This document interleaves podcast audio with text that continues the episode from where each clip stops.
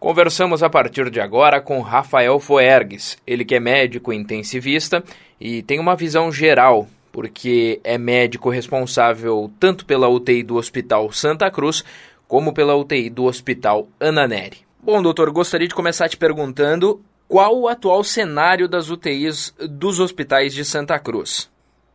O cenário atual é ocupação praticamente 100%, né? Uh, hoje, de hoje, a gente tem algumas liberações de leitos por alta, mas logo ocupação para pacientes que aguardam leito em UTI, né? Então acaba tendo sempre essa, essa ocupação de 100% nas, nos leitos destinados ao atendimento COVID. Doutor, a espera hoje em Santa Cruz por leitos de UTI? Santa Cruz do Sul hoje a espera é nenhuma, né? A gente a gente está sempre conseguindo com essa com essa vazão de dar altas, a gente tem uma altas diárias ou não né, na UTI, a gente consegue receber os pacientes. Né? Hoje a gente recebeu um da UPA e outro de, da enfermaria, o próprio Hospital Santa Cruz ou Dona Nery. Então a gente consegue nos dois hospitais, neste momento, para terapia intensiva, não ter nenhum paciente em Santa Cruz do Sul aguardando leito de UTI. Né? Os pacientes em Santa Cruz estão chegando de forma mais grave, doutor? É complexo, tá? Assim, o que a gente tem hoje talvez é uma proporção muito maior de casos, né? Quando a gente tem uma proporção muito maior de casos, que lá na, digamos, no nosso pior cenário anterior em Santa Cruz, pouco no inverno, um pouco talvez ali em dezembro, pós-eleições, a gente não tinha um volume tão grande de casos, né? A gente tinha um volume mais de pacientes em terapia intensiva, mas também não tinha um volume tão grande de casos na população em geral. Pela pela própria doença, assim, ela tem uma uma digamos uma, uma taxa de, de agravamento é, mais ou menos fixa no mundo inteiro de ali 1 a 2% dos acometidos terão uma forma grave da doença né? é, e se a gente pegar 100 infectados seriam 1 ou 2 pacientes. Mil infectados são 20 pacientes. Então que a gente tem com mais infecções diárias cada vez mais a circulação maior do vírus a gente certamente vai ter uma demanda maior. E nos faz parecer que os pacientes hoje são mais graves sim gente tem uma proporção hoje de pacientes extremamente de pacientes graves na UTI, praticamente todos os pacientes hoje são um, ali lá, nem foi em dezembro, novembro, quando a gente tinha 10 leitos de UTI, a gente tinha 7, 2, 3 pacientes em ventilação mecânica. Hoje a gente tem 50% da UTI uh, de pacientes intubados, né? Uhum. Isso nas duas UTIs. Mas também por causa dessa parte, a gente, a gente conseguia uh, existem indicações bem específicas de terapia intensiva, né? Antes a gente conseguia trazer para a UTI um paciente já com nível de oxigênio que talvez a gente pudesse cuidar numa unidade intermediária. Hoje esse paciente está na enfermaria, uma, recebendo um aporte de oxigênio já um pouco mais alto do cuidado, a gente consegue manter na enfermaria esse intermediário. Agora os pacientes, a UTI está ficando realmente pacientes bem mais graves, pelo, também pelo tamanho e pelo volume. Os dois são bem assistidos, mas na UTI a gente está com pacientes que são os pacientes extremamente graves mesmo. O tempo de internação desses pacientes tem aumentado? É, não, a, a, internação, assim, a parte de UTI prolongada em relação às outras doenças, que a gente observa sempre uma média de internação bem prolongada na maioria dos casos, né? Uhum. internação vai de média hoje, a gente tem ali uma média de 8 a 10 dias, ou seja, o paciente entra em terapia intensiva, no ambiente de terapia intensiva, ele fica na média oito dias, isso oito dez. Isso a gente vai ter os pacientes que acabam evoluindo de forma melhor no início, mesmo com um tratamento proposto ali da parte de ah, pronação, autoprona, cuidados com terapia de alto fluxo. A gente em Santa Cruz do Sul a gente teve um cuidado desde o início da, da pandemia, uh, ter bastante esse suporte de ventilação alto fluxo, que foi uma uma coisa que nós introduzimos aqui na nossa na nossa cidade. Hoje eu até fico feliz que está sendo espalhado por vários vários hospitais que usam essa, essa, essa parte de uma adaptação do alto fluxo em máscara, ali, a gente consegue adaptar ele e consegue evitar muita intubação. Então, mas esses pacientes, eles ficam com altos valores de oxigênio por uns bons 5 a 6 dias. E depois entra na curva de melhora. Esses pacientes ficam em média 5 a 6 dias. Ao mesmo tempo, os pacientes que vão para intubação, esses são pacientes mais prolongados, de no mínimo duas semanas ou mais. Então, na média, somando os dois, acaba tendo essa média de 10 dias. Né? Como é o tratamento de um paciente internado na UTI? Suporte de oxigênio, tá? Praticamente é o que determina, né? A gente tem níveis de oxigênio que a gente consegue da, da, ofertar em vários estágios, tá? A gente consegue ofertar numa enfermaria oxigênio a 5 litros num cateter nasal, que isso nos vai dar um, uma oxigenação de 37% de oxigênio no, no na, de aporte ao paciente, no máximo 40%. Para ter comparação, assim, para quem não na, no ar hoje que nós respiramos, a gente tem 21% de oxigênio que a gente respira normalmente. Né? Então nós hoje respiramos a 21%, digamos assim. Uhum. Numa enfermaria a gente consegue. De maneiras não invasivas a gente consegue ofertar 50, 60, 70, 80, até 100% de oxigênio em ambientes uh, não terapia que a gente chama da máscara de Hudson. Só que nesses pacientes a gente não consegue ter o cuidado de o paciente ter uma alimentação menor, ficar mais restrito ao leito, porque se ele começa a se mobilizar, começa a deambular, ele vai gerando maior esforço, gerando maior, maior esforço, ele vai tendo uma frequência respiratória cada vez aumentada, que a gente chama de taquipneia, e isso vai lesando um pouco, vai lesando mais o pulmão e vai tornando esse paciente mais grave. Então, no momento que ele passa desse suporte de 5 litros de oxigênio, desses 40%, é ideal que ele esteja num ambiente mais controlado. E também, quanto maior o aporte na parte da máscara, ali, acima de 60%, esse paciente tem indicação de terapia intensiva para a gente começar a controlar, ofertar mais oxigênio, ofertar alto fluxo, de modo que ele receba oxigênio e poupe seus pulmões, né, parte. E também terapias, né, como falou, terapias que a gente tem de suporte clínico em pacientes com resposta inflamatória. Corticoide, uh, heparina para pacientes com alta suspeita de trombose ou eventos embólicos. A gente sabe que é uma das entidades que é uma das umas decorrências mais comuns do, do Covid, né? são eventos embólicos, e o principal dele é a resposta inflamatória individual, né? A gente nunca sabe como é que cada indivíduo, porque é uma resposta bem individual mesmo. O grande, o grande problema da, da Covid na sua forma grave, após os 10 dias, a forma que eu chamo viral, forma inicial leve, é a resposta inflamatória individual. Isso aí é o indivíduo, é individual. A gente fala, eu estou falando assim, forçando individual, porque cada indivíduo responde diferente. A gente tem pacientes com tomografia com 80%, 90% de acometimento, que suportam terapias não invasivas, como alto fluxo, saem da UTI com uma recuperação boa. A gente tem pacientes com 80%, 90% que precisam de ventilação mecânica e saem. A gente tem pacientes com 30% na tomografia que tem evolução em ventilação mecânica prolongada, porque a resposta dele é diferente. Então é muito individual né, de cada uhum. paciente. O governador Eduardo Leite chegou a citar que a taxa de mortalidade quando um paciente chega até a UTI passa de 60% no estado. Essa é uma realidade local também, doutor? Não só no estado, né? A, a, o governador cita os 60%. Assim, a gente tem, tem estudo grande, de um estudo que saiu até no, no JAMA, que é uma revista nacional do Brasil. Uhum. A mortalidade no Brasil ela é mais ou menos neste padrão em pacientes de UTI, né? E a gente tem dois tipos de pacientes, que vão para ventilação mecânica, onde a gente, cada três pacientes intubados, dois morrem, ou seja, é uma taxa maior ainda, né, do que essa de 60%, dá um pouquinho mais, dá dois terços. E dos não intubados, na média, ficam isso. Como a maioria, nem falei, em Santa Cruz, o que a gente tem de um pouquinho diferente é tentar, nessa terapia, baseando muito na, numa terapia de alto fluxo, que oferta, e como, a, como os nossos ventiladores que a gente recebeu também tem essa modalidade, nem todos os ventiladores existe essa modalidade. A gente antes na UTI, lá atrás, em 2020, que eu falo assim, antes de entrar o Covid, nós tínhamos ventiladores de última geração UTI do Santa Cruz e Nona Nery, ventiladores muito bons, mas nenhum desses ventiladores tinha um módulo de alto fluxo. E alguns ventiladores que nós recebemos têm esse módulo de alto fluxo. Então a gente conseguiu ofertar para pacientes esse módulo de alto fluxo. E a gente consegue também, os pacientes que não toleram, vão para a UTI, a gente consegue jogar bem. Uh, a nossa mortalidade, a última vez que eu darei ali em janeiro, quando estava mais calmo ali, ela era menor, era 35% em Santa Cruz do Sul, na UTI. Isso até 31 de janeiro? Quando a gente volume 35. Dos pacientes em ventilação mecânica, a nossa mortalidade gira em torno de 45%, 50% sim.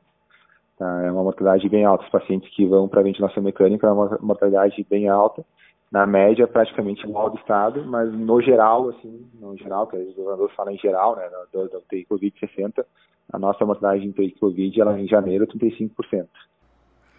Como está sendo para os profissionais de linha de frente atuar em meio a esse colapso? O que o senhor pode nos relatar? Essa pergunta é complexa, né? A gente está eu coordenando ali a equipe toda de terapia intensiva que a gente tem dos médicos, enfermeiros, técnicos de enfermagem, fisioterapeutas, psicólogos. Digamos que uh, nunca se espera chegar no nível, né? Um aumento, a gente com, uh, conversando, né? A gente partia parte em Santa Cruz de uma realidade com 17 leitos de terapia intensiva, 7 no Naneri, 10 no Hospital Santa Cruz lá em 2020, para uma realidade atual hoje de 25 leitos de terapia intensiva no Hospital Santa Cruz, mais 12 leitos no Hospital Naneri, 10 leitos mais para Covid, né? São o dobro com uma equipe que para interior do estado, ela já a gente teve que praticamente dobrar a carga horária de toda a equipe, todos nós fizemos um pouco mais, uh, mais trabalho durante o ano inteiro e nesse momento agora, com esses, com esses leitos F, né, cuidando de unidades intermediárias para não deixar faltar leitos, chegamos a um limite, digamos assim, de horas de intensivistas, eu falo mais da parte médica minha, também limite da equipe de enfermagem em relação a horas essas, num trabalho que é extremamente pesado, porque é um trabalho que envolve uma doença que é infecciosa, uma, uma, uma doença que envolve o afastamento do familiar, tá, do convívio do seu paciente, onde a gente na, no atendimento ali tem que tentar suprir essa falta do familiar, tem que também suprir todo o cuidado que o paciente fica, desde alimentar ele, desde oferecer para o paciente estar com alto fluxo, ele não tem energia, ele não tem, ele falta oxigênio para se alimentar, então as enfermeiras têm que dar comida, isso necessita um, uma, um, um maior número de técnicos de enfermagem e enfermeiros por paciente do que o normal. Todos os cuidados têm que ter um maior. Pacientes que são supinados, são pronados, que é grade bruços, que a gente chama, requer uma movimentação de toda a equipe. Então isso acaba não desgastando, mas cansando bastante a equipe, né? E isso for durante um ano, mesmo que com volumes menores, esse esse distanciamento em relação à família sempre existiu, né? E isso gera uma uma, um sentimento em nós, assim, de que às vezes o paciente olha a gente como nós afastando ele dos seus familiares, e que na verdade é a própria doença que afasta ele da contaminação, os cuidados. Notícias por telefone são extremamente pesadas, tu tem que dar notícia todo dia para um familiar que te ouve de um telefone, de uma distância, a gente é acostumado a dar notícias pessoalmente na UTI, onde tu olha no olho no olho, ele entende melhor, às vezes é muito mais difícil, isso requer tempo, no tempo que a gente tem, nossa, nossa equipe tem que dar notícias para, às vezes, 20, 20 familiares, são 10 minutos, são 200 minutos, são 200 minutos que essa equipe acaba tendo que ficar a menos com o seu paciente ali, às vezes esse tempo, às vezes a gente não consegue dar notícia, às vezes a notícia vai dar no final do dia, atrasa, os familiares ficam nervosos, ligam, tem toda essa ansiedade que se gira em torno, às vezes tem essa ansiedade de ficar sem notícia, porque nós, equipe médica, a gente está com uma intercorrência grave e não consegue parar naquele momento para dar notícia ao familiar. E isso gera uma cobrança em cima da gente psicológica muito grande, sem contar as famílias acometidas, irmãos, tios, às vezes a gente já teve casos de famílias inteiras acometidas com perdas, né, que vieram sucessivamente, isso também é pesado. Uh, mas quem, na minha, eu falo da minha sociedade intensivista, né, a gente na intensiva a gente nunca esperava esse momento, mas a gente se formou para este momento, né para passar esse momento, para aguentar. Claro que a gente tem que ter o apoio nosso, da nossa família, de todo mundo, para a gente voltar no outro dia e, de novo, seguir em frente, né? Isso é o que a gente tem vivendo nos últimos dias. Parece que um, nós ali num distanciamento social já há bastante tempo, da nostal para nossas casas, para a gente manter essa, esse cuidado ali com o paciente. Então é uhum. bem, bem complicado. A gente sabe também, doutor, que o senhor tem uma visão mais geral, além de atuar tanto no Hospital Santa Cruz como no Hospital Ananeri, o senhor obviamente conversa com outros médicos de outras regiões, de outras localidades. Como é que é a nossa realidade local aqui em Santa Cruz, aqui no Vale do Rio Pardo? É, nós ali tem, tem até grupos de WhatsApp, né? Tem grupos com intensivistas todo o estado ali, a nossa formação, nós temos um grupo bem bom de intensivistas em Santa Cruz do Sul. Uh, desde que eu vim para cá em 2014, sempre já vieram. A gente tem hoje mais de sete especialistas em terapia intensiva no, em Santa Cruz do Sul, né? Isso a realidade do interior do estado é uma realidade muito boa, tá? Acho que eu diria, sempre digo, antes da pandemia, né? Que nós temos uma realidade de suporte de médicos intensivistas a nível Porto Alegre, uh, comparado à nossa população, superioridades maiores que a nossa, como Santa Maria, como até Caxias, assim, em termos de, de especialistas para leitos, né? A nossa TI, as nossas rotinas, elas são, na maioria, quando elas sempre intensivistas. Então, acho que é uma realidade muito boa. O equipamento também é muito boa. O suporte dos dois hospitais em relação à parte de exames também ele é muito bom. Então, só que uh, esse paciente, né, a gente, daí a gente vai no limite, né? Uh, todos nós tínhamos rotinas, plantões, a gente dobrou, a carga consegue dobrar, mas esse paciente requer essa, esse suporte maior né, do, do, intensivista, ou médicos que tenham já muito atuação em UTI, né, que nos ajudam, não é só intensivista, né, falei sete ali, especificamente tem outros médicos, pneumologistas, infectologistas, uh, cardiologistas, que também já têm um bom, uma boa bagagem de terapia intensiva, porque são esses, mas todos eles estão nos seus limites de atendimento, né, então por mais que a gente tenha uma estrutura boa, a gente consegue aumentar, mas chega um momento que não tem mais profissionais que hoje estejam mais familiarizados com esse manejo. Manejar um ventilador mecânico, acho que o governador falou bastante isso, né? Uh, mais 20 leitos hoje em Santa Cruz, por exemplo, não teria equipe capaz de manejar esses pacientes. Então, ali seriam 20 leitos abertos, onde o paciente sem manejo adequado seria uma mortalidade muito maior do que uma mortalidade onde tem uh, médicos intensivistas, que nem eu citei lá na pergunta anterior, né? Uhum. Que em Santa Cruz, talvez na média, a gente tenha essa mortalidade em janeiro de 35 no geral, vamos ver em fevereiro. Aumentou bastante o número, mas uh, creio que não tenha sido, uh, não chega ainda aos 60, mas muito por causa desse respaldo dessa equipe, uh, como te deu, a gente sabe, eu sei de outras UTIs do estado, onde tem pouco intensivistas, que a mortalidade chega a ser 80%. Tá, então, assim, uh, não é questão de, ah, um médico para outro, mas é questão da nossa especialidade ser, a gente se preparou para isso, ou colegas que trabalham em UTI também, têm esse conhecimento maior do paciente crítico, né? Uh, que para outros tipos de, de, de cidades ou tipos de UTI, esse, esse, falta esse profissional, né? Isso vale para profissionais de enfermagem, profissionais de técnica de enfermagem, né? Agora na ampliação é muito difícil de encontrar no mercado agora profissionais que cheguem numa UTI sejam técnicos e saiam trabalhando com crescimento aí, porque isso requer um treinamento. E hoje em dia a gente não quer treinamento, ah, então aumenta mais, mais técnicos. Treinar, é, como trocar a roda, que eu falo, né, trocar a roda com o carro andando, é muito difícil. Tu treinar um profissional de UTI, técnico de enfermagem, enfermeiros, é um, é um treinamento que leva meses. Então isso também se torna bastante complexo em relação a isso, mas de estrutura Santa Cruz do Sul, Acho também está suprindo, até como eu falei na pergunta anterior, né, de, de espera a gente consegue suprir. Claro que nós temos o nosso limite. A gente depende muito de evolução. Hoje, com um cenário praticamente de ocupação total, a gente tem unidades intermediárias que dão suporte ainda a Santa Cruz, ali na parte, pra, enquanto aguardam, para ter um mínimo de cuidado para liberar leitos. Mas no cenário atual, precisamos mais do que nunca ali, daí ser um pedido a todos que estão vindo de cuidar sim ficar em casa sim, distanciamento sim, máscara sim, tá? Não existe solução mágica para o momento, não existe tratamento precoce que previna, não existe existe uma doença, uma doença viral que ela é uma doença nova, um vírus que ninguém tem imunidade, que teoricamente tem taxas de mortalidade conhecidas, como eu falei hoje, se a gente pegar uma taxa de mortalidade do Covid em 0,5%, se a gente pegar em Santa Cruz, que temos 130 mil habitantes, a gente tem o risco de ter 700 vidas perdidas enquanto a gente não conseguir vacinar essa população e, dar, e gerar imunidade na população, seria imunidade de rebanho ou pela vacina.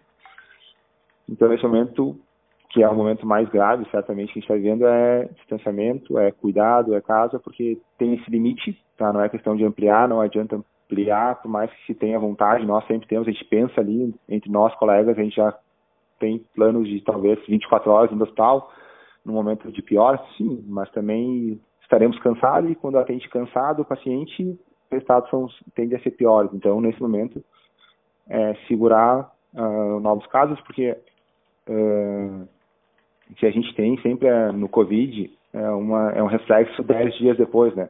Ou seja, o paciente vai ter a fase inicial, vai ter a fase gripal e 10 dias depois vai, a gente já fala, gerar os pacientes que têm a resposta inflamatória pior que são os pacientes de terapia intensiva. Ou seja, o cenário de hoje é um cenário que nós estamos colhendo de 10 dias atrás, essa demanda de paciente de terapia intensiva.